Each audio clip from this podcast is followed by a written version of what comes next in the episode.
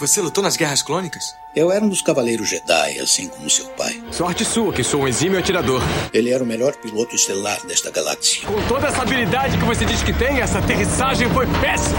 E um guerreiro astucioso. E cadê o seu sabre de luz? Ele foi tirado da minha mão. Por uma pedra? É, por uma pedra. Deve estar por aqui em algum lugar. Que desculpa esfarrapada, hein? E era um bom amigo. Pode me ajudar aqui se quiser, tá, mestre? Eu não. Estou me divertindo muito. Por mais de mil gerações, os Cavaleiros Jedi foram os guardiães da paz e da justiça na Velha República. Nessa guerra, um perigo existe de perdermos quem somos. Antes da Era das Trevas. Antes do Império. Forte você é com o lado sombrio, jovem. Mas não tão forte. Tô com um pressentimento muito ruim. Os Jedi são todos tão inconsequentes. Só os melhores. Ah, mas se não é a mulher careca. Ah, mas não é a nojentinha e insignificante mascote do Skywalker. Você está ouvindo CaminoCast do site castwars.com.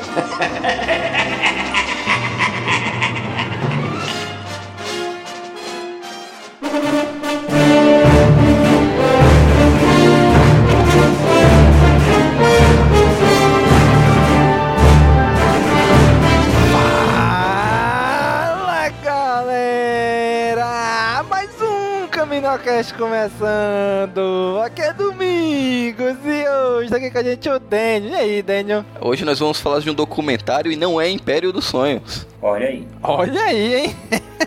que inclusive já tem um Caminocast antigo. E fala de um documentário de Star Wars, todo mundo só pensa no Império dos Sonhos. Pois é, já tem Caminocast. Antigo, mas tem.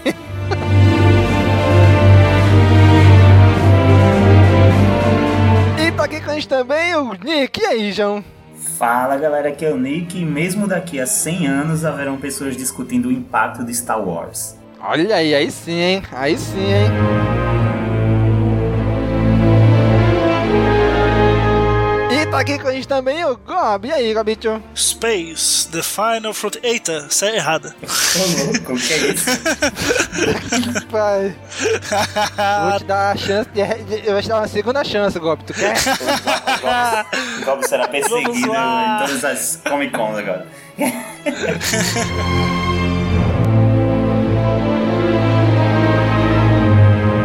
Bem, gente. Hoje reunimos essa galera aqui. Vamos comentar um dos documentários de Star Wars, né, que tem no Netflix, Star Wars The Legacy Review, ou o legado revelado aí, né? Sem na Netflix, estamos assisti assistimos para trazer os comentários aqui para você, cara amigo ouvinte. Então vamos falar sobre este documentário agora.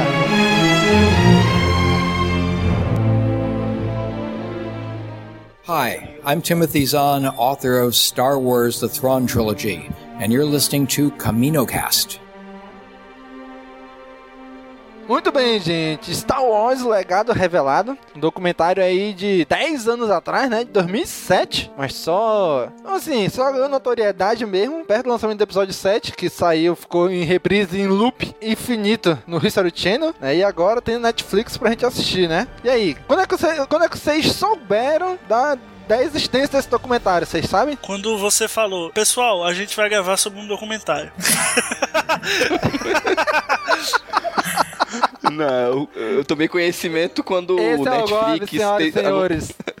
Quando o Netflix anunciou a enxurrada de materiais relacionados a Star Wars, é, eu vi que tinha alguns documentários no meio e esse era um deles. É, eu também Aí foi fiquei assim que eu tomei sabendo. conhecimento. Fiquei sabendo quando veio o pacotão de Star Wars pra Netflix e, assim, eu tinha visto matérias que citavam tudo que tinha saído e eu, obviamente, sabia que os filmes estavam sa tinham saído, né? A minha maior surpresa foi The Clone Wars e meio que ofuscou. Eu vi que tinha documentários lá, mas eu fiquei, caralho, The Clone Wars, The Clone Wars. Mas aí depois eu dei uma chance pra ver o, o documentário e foi bem legal.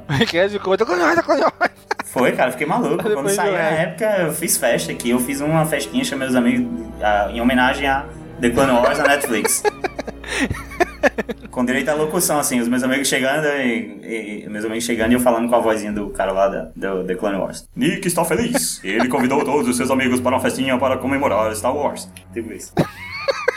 Pois é, cara, esse documentário tem 10 anos. Eu só vim saber da existência dele, ele perto do lançamento do episódio 7, que começou a passar em loop no History Channel. Eu falei, olha, rapaz, um documentário de Star Wars aqui. E na época eu nem assisti ele todo, eu assisti pedaços, né? Que não, não consegui assistir todo. E só quando veio pra Netflix também agora que eu assisti tudo. É um documentário pelo History Channel, foi produzido pelo Prometheus Entertainment. Parceria aí com o History Channel e a Lucasfilm. Olha aí. Então aí ele, esse documentário ele reúne aí o quê? Uma, uma galera aí, né? De diversas áreas, cineastas, J.J. Abrams, críticos, né? Nem sabíamos que ele ia jornalista. 7. Olha aí, hein? J.J. Abrams, Premonição, né? Kevin Smith, Joss Whedon. Peter Jackson. Tem uma galera aí, incluindo jornalistas, até políticos, né? Conversando sobre a franquia Star Wars e toda a ligação dela com a mitologia, com as diversas mitologias ao redor do mundo e a própria história da humanidade também, né? As influências que isso teve dentro de Star Wars. Jo- chamaram jornalistas, escritores, filósofos e tanto para falar, eh, alguns foram para falar do, do impacto do Star Wars para eles, quanto para o impacto do Star Wars na sociedade, outros para ver eh, coisas mais filosóficas assim, coisas mais relacionadas ao mito, coisas relacionadas à religião, na- tudo isso em Star Wars. Então várias pessoas tinham várias coisas para falar sobre Star Wars. E ele foi lançado ali em maio de, 2017, de 2007, ou seja, meio que em comemoração aos 30 anos da saga, né? Do lançamento da saga. E agora estamos aqui nós, próximo aos 40 anos do lançamento da saga, falando sobre esse documentário, né? Será que vai sair outro? Olha aí, hein? Olha aí, hein? Vamos Não esperar. sei se vai sair outro, mas vai sair esse CaminoCast.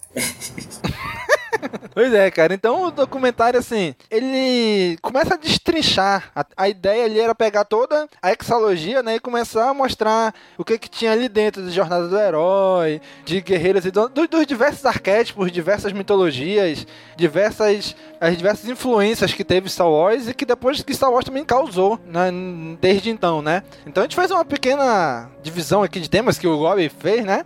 Primeira parte aqui a gente vai entrar um pouquinho na jornada do herói, né? Onde ele onde explica mais ou menos que George Lucas seguiu aquele roteiro que o Joseph Campbell, Campbell compilou, né? Dos diversas mitologias, diversas eh, histórias de heróis na jornada do herói, né? A jornada do herói, ela é uma estrutura, né, básica que existe, veio muito antes de Star Wars e lógico que Star Wars acabou se aproveitando disso, mas é uma estrutura básica para você contar uma história em que ela é dividida em, em três partes, né? Que na real, o, o primeiro ponto é o herói, ele saindo da zona de conforto, ele sendo colocado em uma situação em que ele nunca teve antes, né? Ele tá vivendo a vida dele normalmente, tal, de repente, pá, acontece algo que muda aquilo para sempre, muda a vida dele para sempre. A segunda etapa é a evolução dele e, às vezes acompanhada de um mentor, né? Isso a gente vai falar um pouco mais para frente quando chegar nesse ponto. E o, o terceiro ponto é a redenção, é ele conseguindo se superar e conseguir ir honrando esse esse mentor, conseguindo concluir esse, essa missão, esse arco que ele começou no ponto 1. E essa estrutura de storytelling, né, você contar a história, tá em Star Wars, acho que Star Wars acabou popularizando, levando isso pra cultura pop, né? E, cara, se você parar pra pensar, todo filme com essa estrutura tem um roteiro bacana, cara. Querendo ou não, não é- e, e não é uma coisa que enjoa. Tipo, você fala, ah, isso aqui, pô, é igual a Star Wars, sabe? Isso aqui, ah, já vi isso aqui antes. Não, sempre tem alguma nuance, alguma coisa diferente que, que vai deixar a história única do jeito que ela é, entendeu? E Star Wars se encaixa nisso. Ela segue esse modelo, mas ela adapta o contexto dela a esse modelo. E por isso, enfim, é, Star Wars é o fenômeno que é hoje. É, tanto assim, repetir essa fórmula não é algo clichê ou batido e É, tal. não é uma cópia, Porque, né? Exato, porque na verdade é uma estrutura que meio que foi. Não, não é uma estrutura que alguém criou para que essas histórias sejam contadas dessa forma. Na verdade, foi observado que as obras seguiam essa estrutura. Então, era uma, é- é uma estrutura básica para a história dos grandes mitos. Então, os maiores mitos e lendas que a gente tem na nossa história, de Hércules a sei lá, todos os personagens é, heróicos, todos eles seguem, a, a história deles seguem essa, ó, pelo menos partes dessa estrutura, geralmente todas as partes. E todas as grandes histórias de ficção também, assim, até o Senhor dos Anéis também segue muito dessa, dessa estrutura. Então acaba que não foi criada para ser seguido, mas foi observado que essa que, que ela estava nessas grandes histórias. Tem aí, assim, com todo o contexto social e político da época, né? Star Wars ele chegou ainda com, aquele, com aquela, aquela, aquela grande, reafirmando aquela grande noção de que existe o bem contra o mal e que o mal tem que ser derrotado. Verdade, já de e Obi-Wan, né? Que, que cortou o mal no meio. Nossa, Bob. Caraca, bicho. Na mesma praça, no mesmo plano. Né, Então, isso tudo que a gente tá falando de Jornada do Herói tá compilado num livro do Joseph Campbell, né? O Herói de Mil Faces. Que eu tô com ele aqui, ainda não comecei, ainda não tive tempo de começar a ler, que eu tô terminando outros livros. Mas eu tô com ele aqui pra ler. né, E, e- então tudo diz que George Lucas leu esse livro, né? Ainda na época da faculdade, né? Então isso ele traz dentro de Star Wars a jornada do herói de dois personagens, que é o Anakin Skywalker e o filho dele, o Luke. Né? Só que ele inverteu, né? Trouxe primeiro do Luke pra depois trazer o do Anakin, né? Então ele diz assim que Luke começa como um, um- um cara, um qualquer, um que ninguém conhece, como a Dorothy, como o Harry Potter, como o Rei Arthur, né? E como diversos outros caras que ele vai exemplo, eles vão exemplificando no, no documentário, né? E que ele precisa de um chamado para aventura. E ele, a princípio, rejeita, né? Assim como até um dos exemplos que ele também é um exemplo bíblico, né? De Moisés. Moisés recebeu o chamado e opa, não, não posso, não quero, não sei o quê. Aí com o Luke foi a mesma coisa, né? Ele vai que a gente vê muito claro esses, vamos dizer, essas partes da jornada do herói no Luke, né? É que o Luke tem aquele desejo logo no começo do filme, não, eu quero sair daqui, que eu não aguento mais isso, não sei o que. Aí quando aparece a oportunidade pra ele sair daquilo que ele tava tanto reclamando que ele queria sair, ele já põe pra trás. Mas não sei, tem que ajudar meus tios. Que é a recusa, né? Na jornada do herói. Primeiro ele vai recusar até ter um momento de virada onde ele não. o limiar, né? Onde o ponto sem volta. Isso sempre vai acontecer, né? Porque ah, aconteceu com o Luke e agora no sétimo filme aqui com a Com a gente vê de novo que ela tá numa situação de merda, né? Num planeta. Tem até uma cena que eu acho bem interessante que a, a Rey ela tá fazendo os trabalhos dela lá, limpando alguma peça, alguma coisa, e ela vê uma personagem humana também, eu acredito.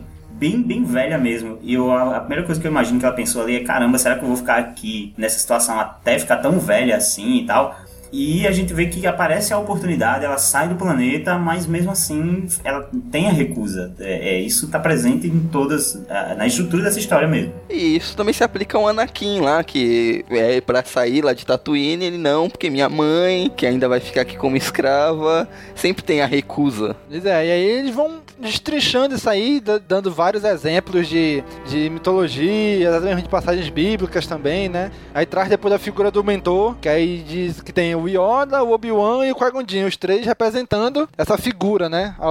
Cada um no seu momento ali da história, né? Se for puxar isso agora pro episódio 7, que no, no documentário não fala, Era o Han é o Solo, Han né? Solo, agora que cumpre esse papel de mentor. E obviamente todos morrem, né?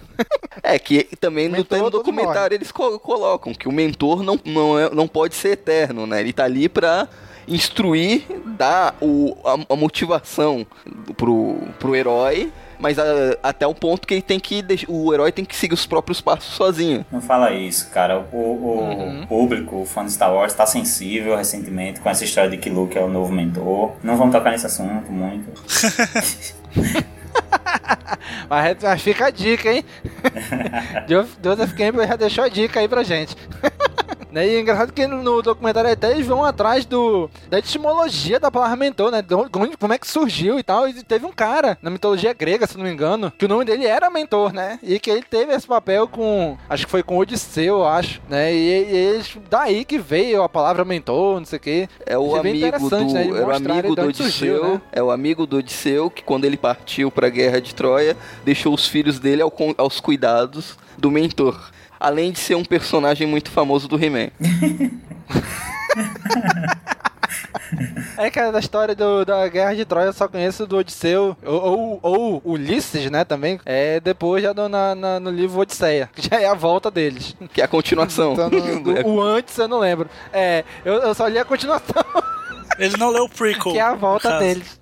Não, eu não li, eu não li a Ilíada, que é a história da Guerra de Troia. Assim, eu ouvi um audiobook, né, mas eu vi bem rápido.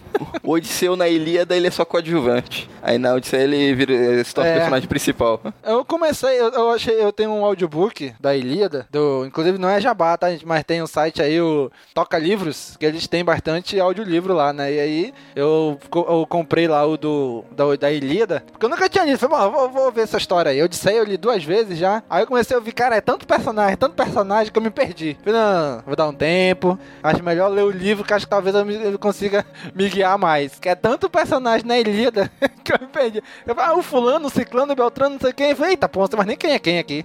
E o Ulisses, o Odisseu, quase não aparece lá, né? E a galera ainda reclama do, do Martin, né? Do Game of Thrones e tal, pelo número de personagens.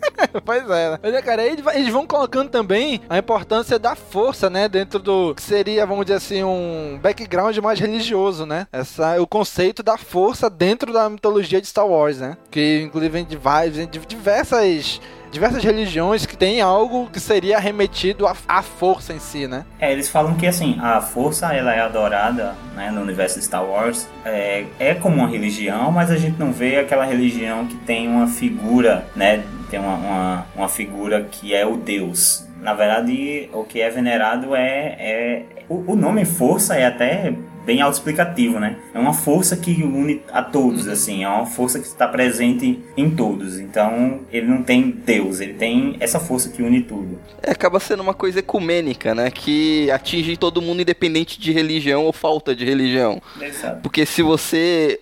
É, quando você trata da força, se a pessoa acredita em Deus, ou acredita no em espiritismo, ou acredita na ciência, a força atinge essas pessoas de forma igual. Não, ela não exclui ninguém de participar disso.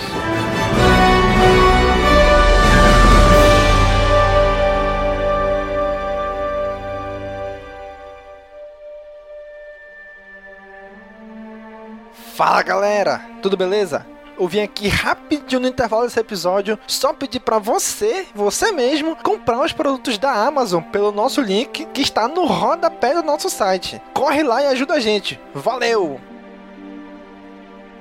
Sim, voltando aí à, à parte do mentor, né? Ele comenta aqui também os principais mentores, né, de, Star Wars, que é o Qui-Gon, né, o Obi-Wan Yoda, dá algumas características deles e tal. E eles falam também, inclusive, sobre a, a figura de Yoda, né, que representa um ser que seria geralmente menosprezado, alguém que você não daria os créditos devidos, devido à figura né, velha e pequena. E de repente ele mostra que ser uma criatura sábia, na verdade ele não é um. Eu, por mais que ele, o, o, que o Luke esteja procurando ali alguém para tornar ele Jedi, talvez ele estivesse imaginando que ia encontrar um grande cavaleiro, né? Um grande cavaleiro Jedi, um grande guerreiro. Mas esse grande guerreiro era a, a figura, né?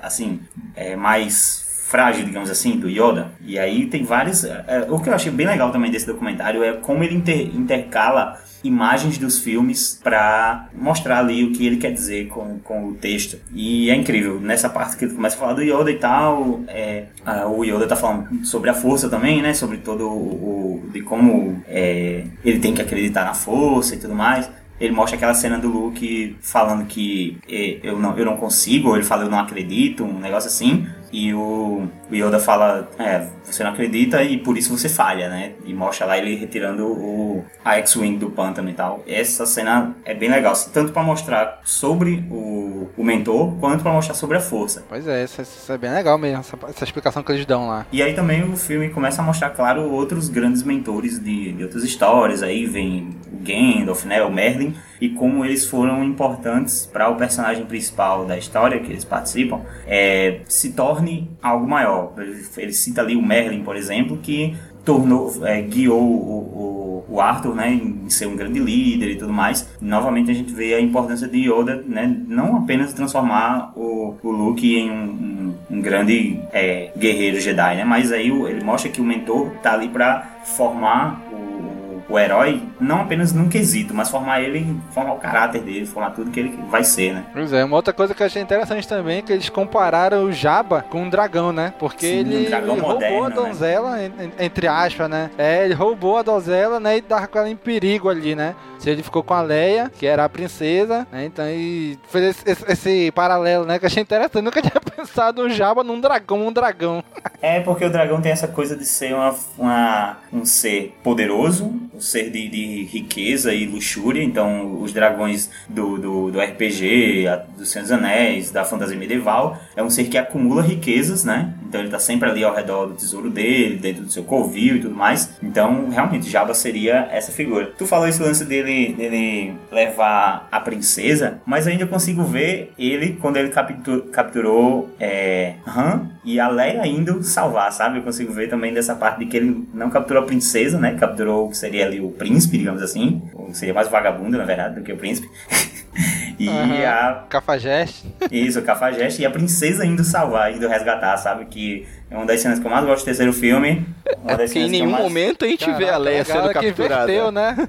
Em nenhum momento a gente vê a Leia sendo Aham. capturada. Dá a entender que ela se entregou pra poder resgatar o. Exato, o- eu, eu vejo mais dessa forma. O, quem tá presa ali, quem tá preso é o Han, e a Leia vai salvar ele. que Eu vejo é, uma das cenas que eu mais gosto no, no sexto filme da saga, que é ela indo lá salvar ele, e ele, caramba, quem é você? Ele tá até cego e tal. Ela fala, sou eu, Leia, e caramba, é muito legal essa cena, cara. É verdade, né? Porque na verdade é o inverso, né? É a princesa que tá indo salvar o cara que tá preso lá com, entre aspas, o dragão, né? E não Isso- isso o é- cara tendo que salvar a princesa. Isso é outro ponto também que é discutido no filme, né? A importância das personagens femininas de Star Wars, embora sejam apenas duas, né?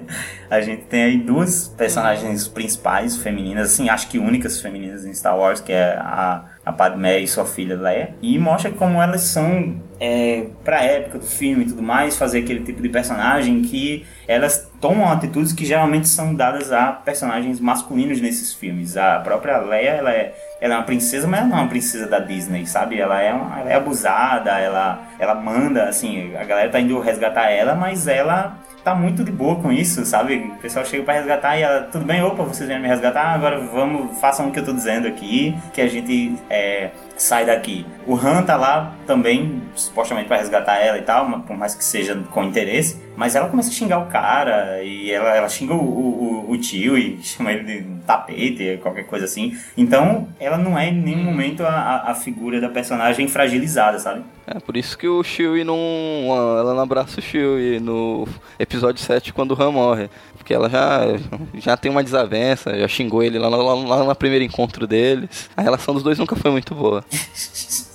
Pois é, né? Não, não, tem fotos aí do bastidores que, a, que a, a relação deles é até um pouco íntima aí, né, com essas fotos aí do bastidores.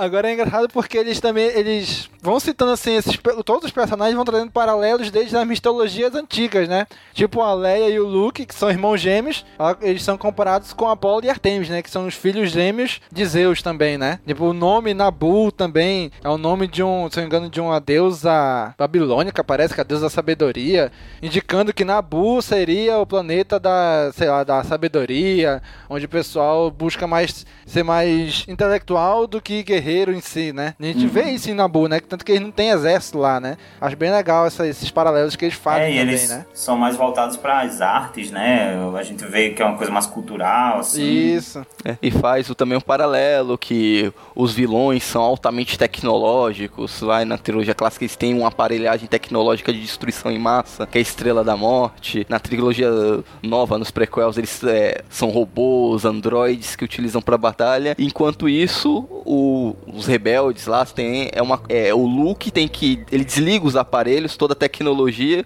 para se focar na força para conseguir derrotar a Estrela da Morte. Nas prequels, né, no episódio 1, é, os Gangans lá, com toda aquelas é, parafernália mais orgânica, né? Tudo animais de tração para combater o, a tecnologia dos vilões. Os próprios Wu- é, Ewoks, né? Os próprios Ewoks, eles lutam contra o Isso. maquinário imperial ah, com, com, com a natureza, com coisas simples, com estacas de madeira, cordas e pedras. Então é, é realmente tem essa coisa do, do é uma coisa mais de humildade, que eu quero dizer assim, uma coisa mais de natureza vencendo a, a máquina que quer sobrepor a, a- as forças naturais, algo assim. Tanto é que o principal vilão da série, que é o Darth Vader, ele é, ele é meio máquina, né? Isso, é. Isso, eles fazem essa comparação lá, né? Ah, eu achei É legal, mesmo. essa, essa parte. Tem- eles têm uma parte do filme, assim como eles têm uma parte do filme, do documentário, exclusiva para debater as personagens femininas, debater os mitos e tudo mais. Os mitos sempre retornam em outros temas também. Mas na parte do, do Vader, Uhum. também o documentário dá uma parte exclusivamente para o Vader, que é bem legal, né? Começa a comentar ali toda a trajetória do personagem. E essa parte do maquinário é interessante, porque ele fala que Vader surgiu ali do fogo, né? Quando Anakin morre e tal. E ele morre, ao Isso. morrer novamente, ele é queimado. Então é, é um ser de metal ali. Ele é, é um homem morreu, virou um ser de metal. Um homem morreu no fogo, né? Virou um ser de metal. O ser de metal surgiu e esse ser de metal morre novamente através de fogo e tal, que é quando o Luke queima o pai dele e tal. Então é, Star Wars é cheio de, de simbolismo, né? Cheio de, de ciclos, né? Cheio de, de ciclos. Pois é, velho, porque eles fazem um paralelo, aquilo que a gente já várias vezes já fez, né? Do Império com os nazistas, né? Inclusive o nome das tropas do, do Império, os Stormtroopers, é o mesmo nome do, se não me engano, do- das tropas do Hitler, não era? É, acho que eles fazem algum tipo de relação, só não tenho certeza se era exatamente o mesmo nome. Pois é, né, eles fazem esse paralelo, né? Inclusive tem até no final eles mostram uma cena, aquela cena do episódio 2, em que as diversas tropas dos clones vão entrando na- nas galas naves, né?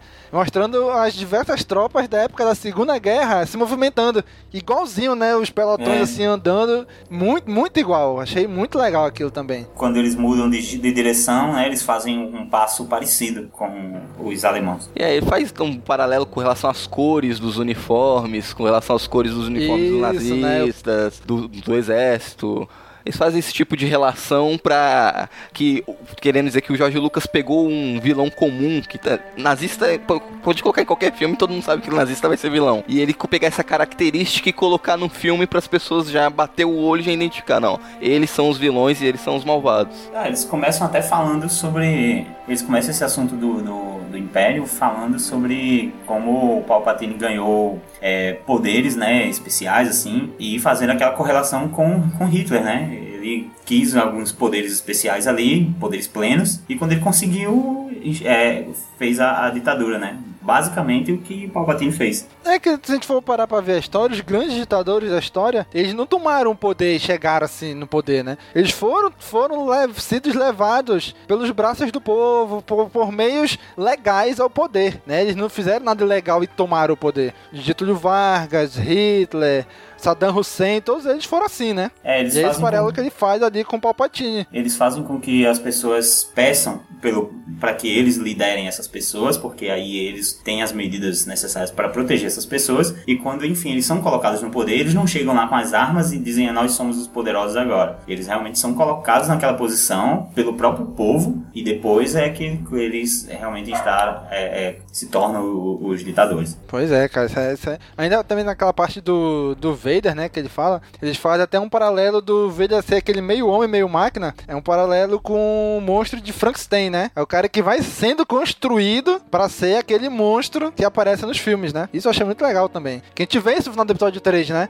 Ele tá, ele tá só aquele cotoca e vem uma perna, vem outra perna, vem o braço, aí vem o peitoral, vem o capacete. Ou seja, ele tá sendo construído ali. Tá nascendo o Darth Vader como a gente conhece ali, né? Sim, verdade. Outra coisa também que ele fala que esses caras, gente vai trazendo vários paralelos com mitologia, mas tem um personagem que ele diz assim que não se encaixaria assim, vamos dizer, numa, numa mitologia dessas antigas, que é o, o personagem do Han Solo, né? Ele seria um cara mais atual, seria um caboclo, seria, sei lá, um cafajeste atual mesmo, não, não é baseado tanto em mitologia, né? É um cara mais ali de velho oeste e tal, né? Isso, exato, o Velho Oeste. É um, um personagem mais do Velho Oeste, então ele não, tá, não tem muito a figura que representa o Han Solo nas histórias mais passadas, né? Os mitos mesmo. Porque o Han Solo não é uma figura heróica, né?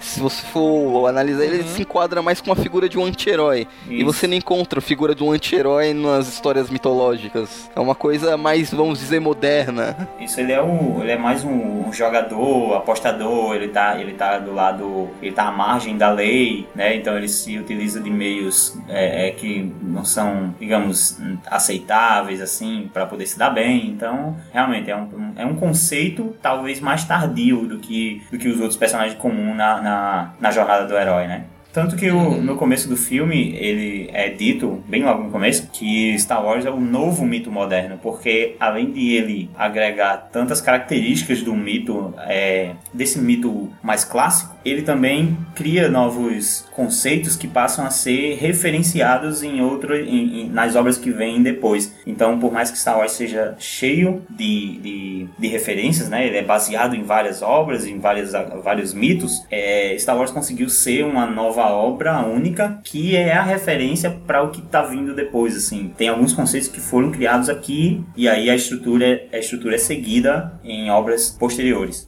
É porque ele vai pegando assim partes de diversas mitologias diferentes né, de diversas culturas, de diversas religiões, e vai costurando tudo ali dentro de, dessa saga, né? Então, vamos dizer assim, cada pedaço daquilo já existia, mas não organizado desse jeito que o George Lucas fez, né? E daí surge um novo mito, né? Uma nova mitologia própria de Star Wars, né? É, o próprio Han Solo com o Chewie tem muitos outros personagens que passam a, a, a seguir essa estrutura, assim, sabe? É, o cara pistoleiro ali, é, não necessariamente pistoleiro, mas ele sempre tem um um amigão, sabe, mais parrudo. Tem muito, muito personagem existem outros personagens que a gente consegue ver a relação é, Han e Chewie, sabe? Uma outra coisa, uma outra comparação que eles fazem lá, que eu achei interessante, né? É quando o Palpatine tá ali conversando com o Anakin, olha, tem um jeito de salvar as pessoas da morte, tem, dá, dá pra evitar isso. E vai fazendo todo aquele, aquele jogo com ele pra tentar atrair o Anakin. Ele faz uma comparação que seria a serpente do paraíso tentando a Eva com a maçã, né? Então o Palpatine seria a serpente ali e a maçã, o fruto proibido, né? Seria, olha, dá pra salvar quem a gente ama, dá pra driblar a morte, dá pra não sei o que, vai todo aquele joga naquela miguelagem nele, né? E mas aí como é que faz isso aí? Dá pra prender isso aí? Aí ele vira. Cara, eu acho fantástico assim, que ele vira bem devagarzinho pra Anakin e fala, né? Não de um Jedi, né? Dá pra te aprender, mas não pelos Jedi. Cara, isso é muito legal, cara, que realmente é uma tenta... ele tá tentando o Anakin ali com algo que ele quer, né? Que é o fruto proibido. Cara, isso é muito isso é legal. Isso é muito legal também, cara. Isso é legal porque a, acho que é uma jornalista que tem no começo, ela fala sobre essas, essas conexões que a gente faz Star Wars com outras obras, e aí ela faz a pergunta, mas George Lucas criou todas essas conexões ou somos nós que a criamos? Somos nós que criamos essas conexões, né? Será que tudo isso, nem é, tudo verdade, isso tava nem tudo isso estava planejado. Ah, isso aqui vai ser a maçã, né? Vai ser a tentação. É claro que o conceito de tentação uhum. existe, mas quando a gente assiste, a gente o, o a jornada do herói, todas essas coisas tão, são tão é, a gente conhece tanto isso que a gente consegue ver aí o padrão e consegue dizer, ah, isso aqui faz referência àquilo, faz referência àquilo. Não necessariamente o criador da história fez essa relação, mas nós conseguimos identificar essa relação. É, do mesmo jeito que o Joseph Campbell colocou que é, ele copilou esse esquema da jornada do herói, observando coisas que apareciam em vários mitos, às vezes o George Lucas não é, colocou essas coisas no filme,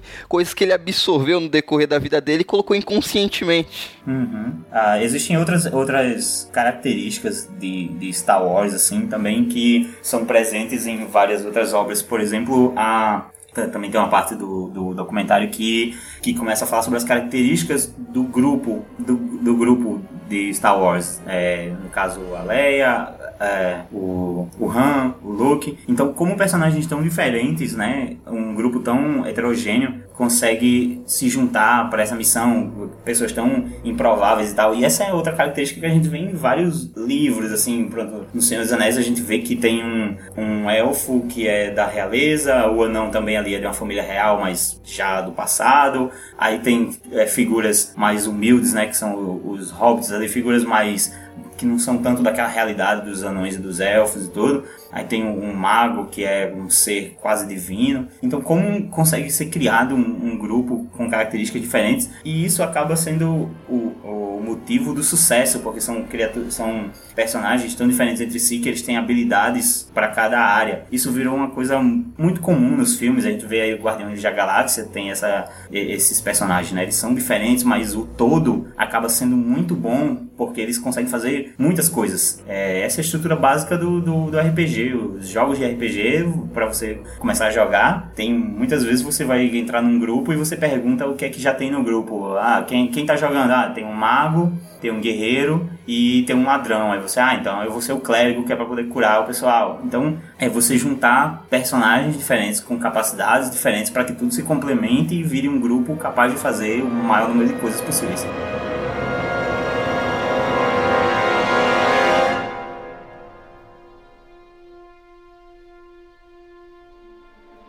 Senhor, se você for comprar algum produto de Star Wars, compre pelo nosso link. Rápido que os Jedi estão chegando.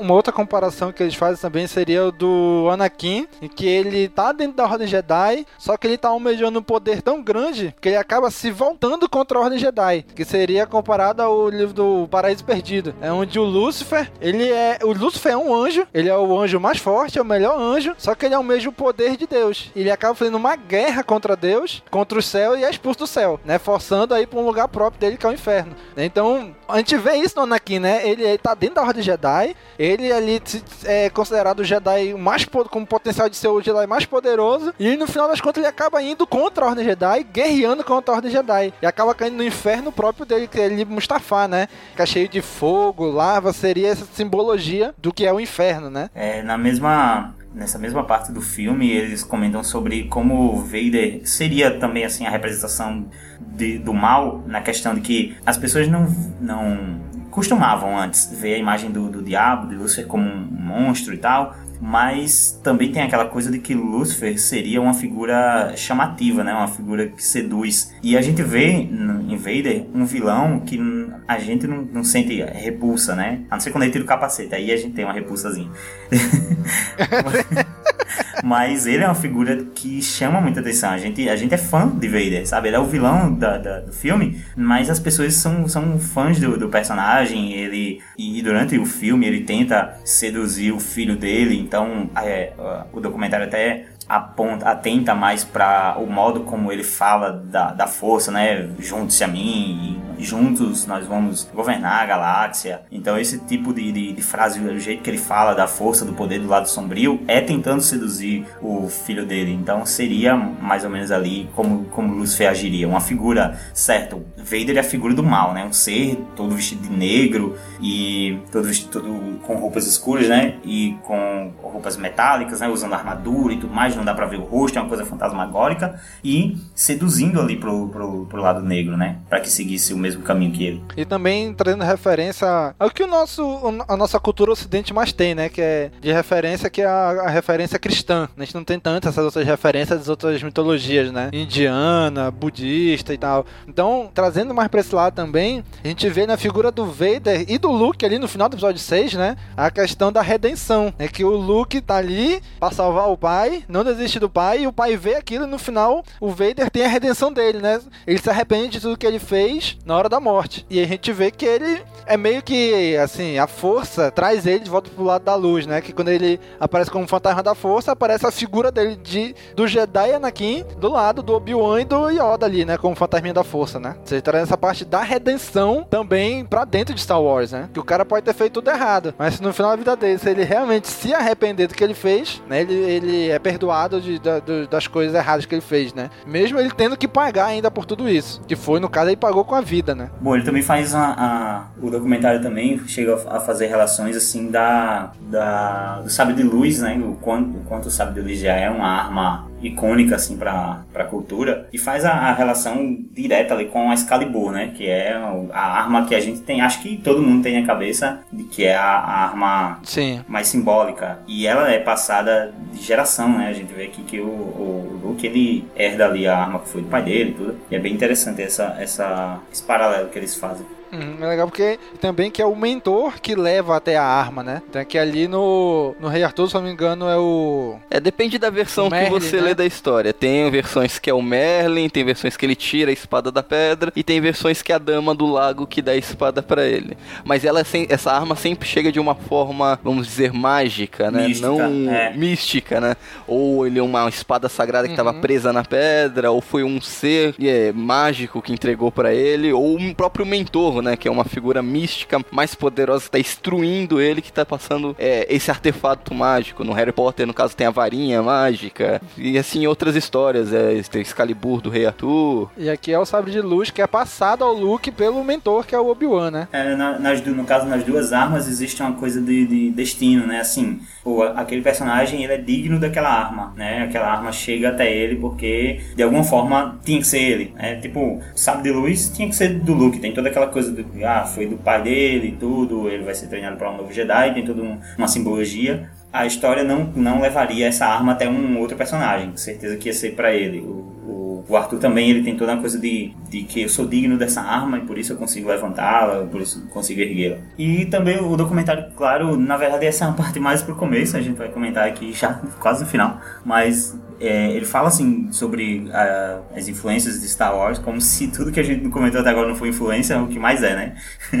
Mas tem uh, personagens tipo Buck Rogers, né? Flash Gordon, é, é, é, assim, são sempre citados como influências de, de, de George Lucas. Então, o que George Lucas faz é pegar as coisas que ele mais gostava, né? E que talvez até quisesse contar uma história sobre aquilo, mas ele faz a versão dele e cria Star Wars, né? Tanto que é, o próprio nome, eles explicam lá que o próprio nome Jedi, né, vem de Jedi Geki, não sei se é a pronúncia assim, que uhum. seriam os filmes de... É, para mais ou menos isso. Isso, que seriam os filmes de samurai, né? Então, toda a figura do Jedi, do Cavaleiro Jedi, é o Cavaleiro é, Samurai, sabe? É, é, até bem óbvio, assim, quando você sabe que Jedi Geki é, significa filme de samurai, fica bem óbvio que é um Cavaleiro Jedi, né? Que é um samurai do espaço ali, com a arma de luz uhum. e tudo. É, a própria figura dos Jedi também é relacionada a uma coisa mais oriental, que são, seriam ali os monges que meditam, é, que, que tem uma conexão espiritual, assim, né, através dessa meditação, mas também eles, eles treinam, né, é, alguma arte marcial, então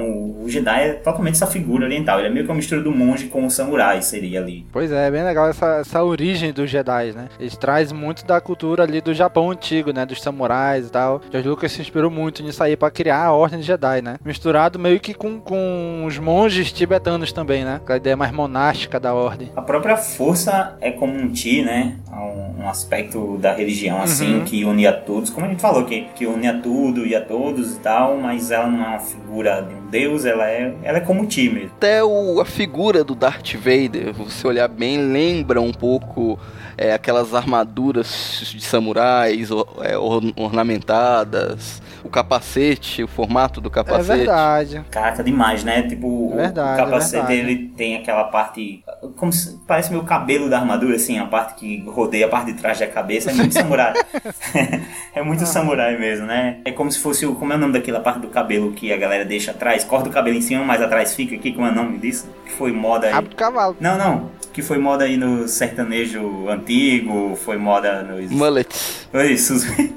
A armadura do, do Vader ele tem um mullet. Não, isso se você pegar principalmente no episódio 4, isso se reflete até no modo de luta. A luta aquela do Obi-Wan com o Darth Vader é uma luta de samurai, os dois segurando, cada um espada com as duas mãos fixa. Uhum. É, dependendo de apenas um movimento para matar o outro. Não aquela. Já no, nos episódios novos já tem mais coreografada. Mas era bem uma luta de samurais mesmo, uhum. com espada. Isso é dito que realmente o, o, a luta samurai ela não é tanto como é mostrada assim, as pessoas batendo espada e tal, como são mostradas as lutas é, ocidentais, né? Dizem que as lutas de samurai eram uma coisa mais golpe estratégico, então às vezes ficavam muito tempo é, assim, com a espada ainda na bainha, né? Porque o que retirasse assim na hora certa, ele já mataria o oponente, ou então se ele tirasse na hora errada, o golpe não ia passar e já morria. Então era uma coisa, eu acho que seria o mais próximo da, desse primeiro combate aí de, de, de Vader com, com Ben, porque os dois, né, estão ali há muito tempo estudando ali a estratégia do outro e tudo mais. Claro que a gente sabe que é porque também não tinha tanta tecnologia para eles saírem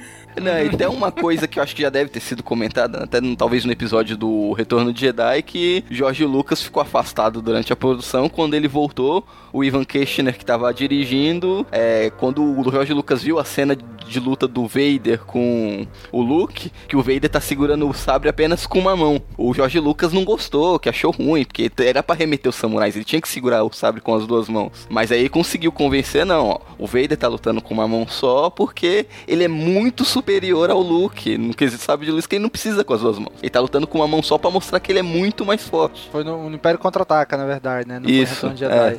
Mas eu lembro disso aí mesmo, que a gente que, que só sempre comenta isso, né? Que o George Lucas ficou maluco quando viu, né? Não, mas não pode, tá errado, não sei o que, né? Eu disse, não, pô, pera lá, calma aí. Aí foi explicar o porquê, né? Porque na cabeça de George Lucas era muito samurai aquilo ali, né? Então precisava usar as duas mãos, né? É, mas tem todo o lance de que a espada é de luz, né? Não teria peso, assim Seria necessário segurar com as duas mãos. Aí também tem uma parte do filme voltada para as criaturas do filme, que aí foi quando falou do lance lá do Jabba ser o dragão moderno e tudo. É, tem vários outros é, personagens, mas aí eles falam também do R2 e do C3PO, o quanto que eles são a figura. Sim, A verdade. figura que eles são pro filme, né? São muito importantes. Primeiro que é, eu não sei vocês, mas quando eu era mais, mais menino, que eu não, eu não entendia o universo Star Wars, eu só assistia e, e viajava. Pra mim, é, R2 e C3PO era, era, Star Wars pra mim. Hoje eu, eu tenho mais é, outros personagens como que vêm logo na minha mente, até o Vader não vinha antes. Antes era R2 e C3PO, era, pra mim Star Wars era uma grande comédia engraçada, sabe?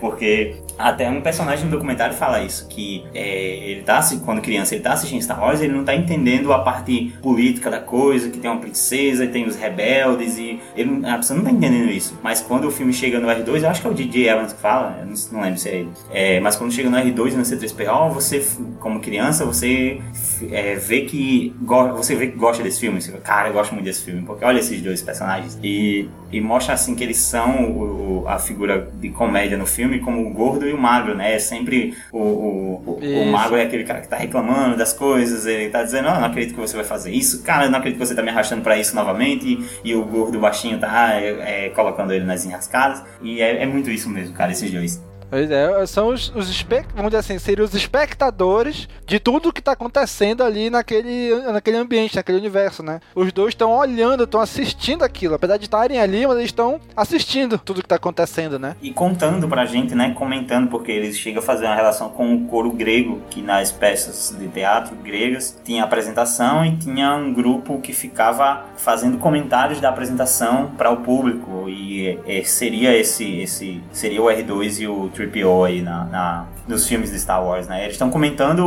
os acontecimentos. Tá acontecendo alguma coisa, eles vão, oh, céus, comentam alguma coisa. É, né? Inclusive, ele fala até da mesmo do crescimento desses personagens, né? Por exemplo, o C3PO, lá no episódio 4, ele fala: Ah, senhor, eu sou apenas um droid protocolar, não muito bom em contar histórias. Mas aí quando chega lá no episódio 6, ele começa a contar a história de tudo que aconteceu até então pros Ewoks, né? E faz o barulho, ah, o Darth Vader, faz barulho do- da respiração. Ah, é as X-Wings, faz barulho da- das naves. Ele vai contando a, a história do que aconteceu até ali pros Ewoks, né? Ou seja, ele disse que não Isso. era muito bom em contar a história e evoluiu ao ponto de saber contar a história agora, né? Sendo que é, nessa parte é até difícil de admitir, mas nesse momento nós somos os Yukes. Sim, é verdade. Ele faz esse paralelo até mesmo com o Jar Jar Binks, né? Que ele diz que ele é, seria o personagem que ele categoriza como o inocente infantil, o infantil inocente, negócio assim, né? Que ele diz. E que ele, ao longo dos filmes, ele, ele começa como uma criança realmente inocente, não sabe o que tá acontecendo, caiu de paraquedas no meio daquilo ali, e ao longo que vai passando a história, vai passando os filmes, ele ganha alguma responsabilidade. Ou seja, ele é posto dentro do Senado, é por causa dele que, os, que o Palpatine ganha os poderes emergenciais, que permite ele tomar decisões para a guerra, que permite depois ele criar o império. Ou seja, é uma criança infantil que vai crescendo e vai ganhando responsabilidade. Eles tra trazem esse paralelo para dizer que para as crianças se conectarem com isso, né? Que ela vê aquele personagem engraçado e tal, e com o tempo, com o passar dos filmes, vai ganhando uma certa responsabilidade, que é o que acontece com as crianças. Né? E que isso ele, ele vê em personagens como o Mickey, o Donald, o Pernalonga, o Patolino e vários outros, né? E isso faltou dizer aí que no final de tudo ele é ostracizado pelo seu povo e se torna um palhaço de rua. Mas tudo bem, isso aí veio depois.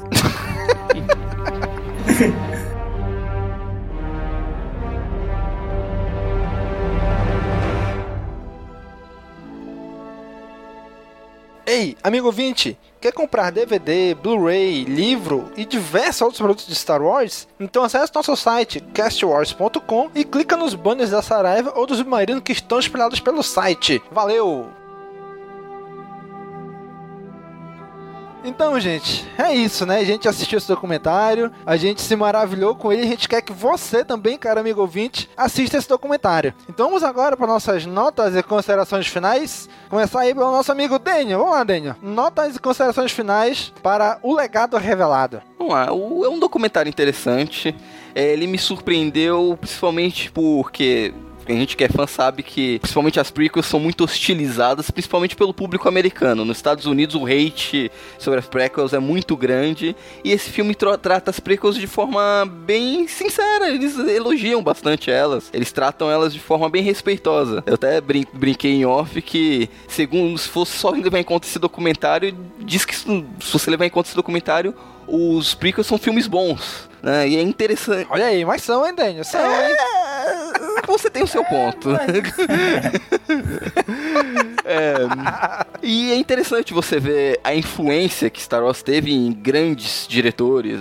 J.J. Abrams dando entrevista falando como ele gosta de Star Wars, como influenciou ele. Mesmo antes disso, ele nem sonhava que um dia tá dirigindo o episódio 7. Lá o Peter Jackson, lá que, uhum. vai, se não tivesse assistido Star Wars, dificilmente Peter Jackson teria feito a trilogia do Senhor dos Anéis. O Joss Whedon é. fez Os Vingadores, um mega sucesso. Talvez ele não tivesse nem se tornado diretor se não fosse por influência de Star Wars na infância dele. E isso se estende, vai, desde críticos de cinema, os políticos. Você vê nessas pessoas ilustres falando como Star Wars afetou eles. E até como o Nick já comentou e é dito no filme, é daqui a 100 anos, 200 anos ainda vão estar falando de Star Wars, né? Que é um que é, é, é faz parte da cultura pop. Como o Nick falou, não é mais cultura nerd, é a cultura pop. Faz parte do, da vida da população em geral. As pessoas nunca viram. É, as pessoas nunca. É cultura e ponto, né? Star Wars é, faz parte da cultura. As pessoas nunca viram o filme, mas sabe o que é um Darth Vader, sabe o que é um Jedi, já ouviu falar da força. E, e esse filme é legal que ele mostra disso.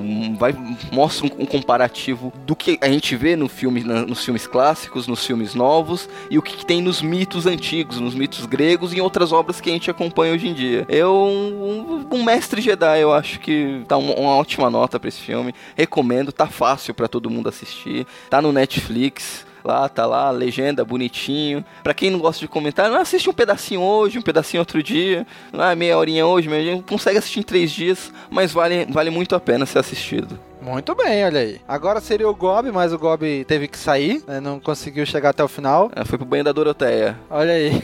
Eu também aqui vou dar minhas impressões finais e minha nota para o documentário. Cara, eu gostei muito do documentário. Ele, assim, não é segredo para ninguém que eu tenho um lado religioso que eu sigo, né? Eu sou um cristão católico e ver diversos paralelos traçados com isso. E, cara, e mitologia grega, eu, eu amo mitologia grega. Eu, eu lembro que eu, eu, li, eu li demais mitologia, conheço muita coisa de mitologia grega e ver esses paralelos com Star Wars hoje eu vejo que provavelmente isso talvez tenha me ganhado, né, inconscientemente pra saga, né? Que, que ele vai trazendo essas diversas coisas, esses, diver, esses diversos, assim, essa grande coxa de retalho que, que é Star Wars, né? Então eu gostei muito do documentário, ele vem mostrando muito bem isso daí. E é legal que tu vê ali no, os cineastas que estão participando, são cineastas de grandes obras, né? O Peter Jackson, no momento daquele documentário, foi 2007, Peter Jackson já tinha lançado a trilogia do Senhor dos Anéis, já era, já tinha conseguido alcançar esse sucesso. O JJ, anos depois, ia vir com Star Trek, com Star Wars aí também.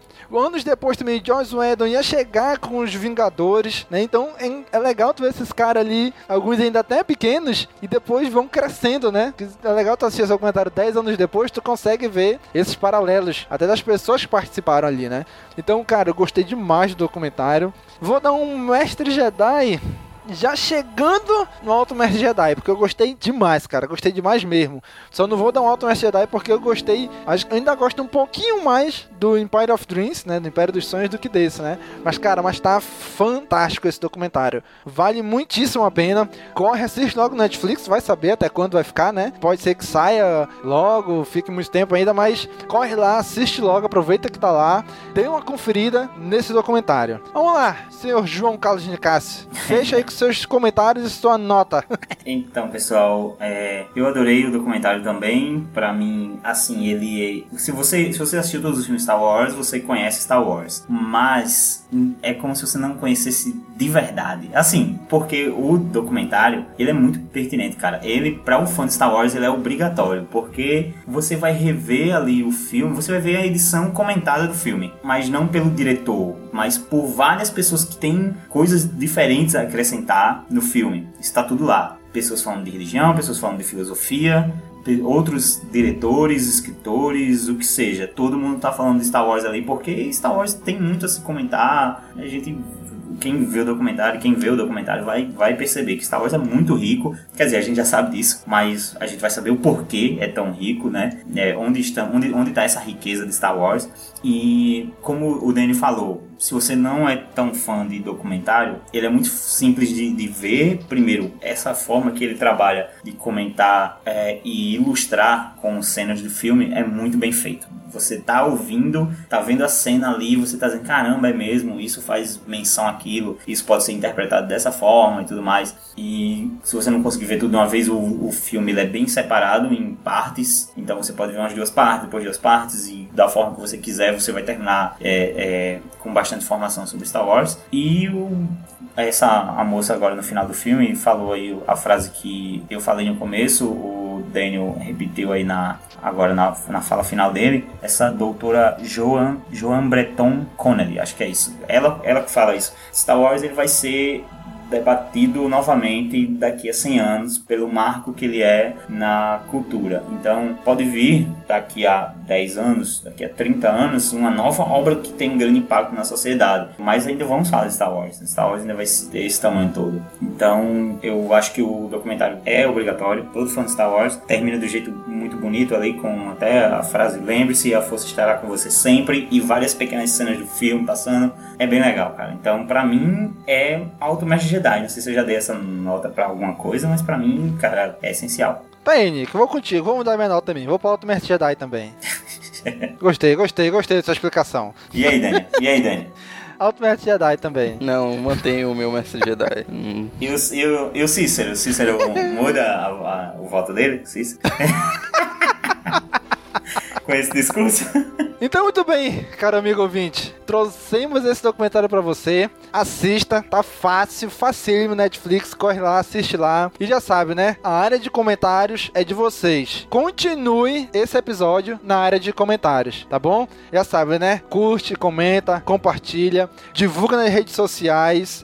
Continue esse episódio nos comentários e olha, se você que- quer explicar Star Wars um pouquinho pra alguém, compartilha esse, episódio aqui. Olha, ouve aqui, essa galera aqui, assiste esse documentário aqui, tá bom? Isso ajuda demais a gente, tá? Então, gente, muito obrigado, um abraço e até a próxima. Falou, pessoal! Valeu! Tchau, tchau. Faz o, faz o Gob aí dando tchau agora, Nick. Falou, galera.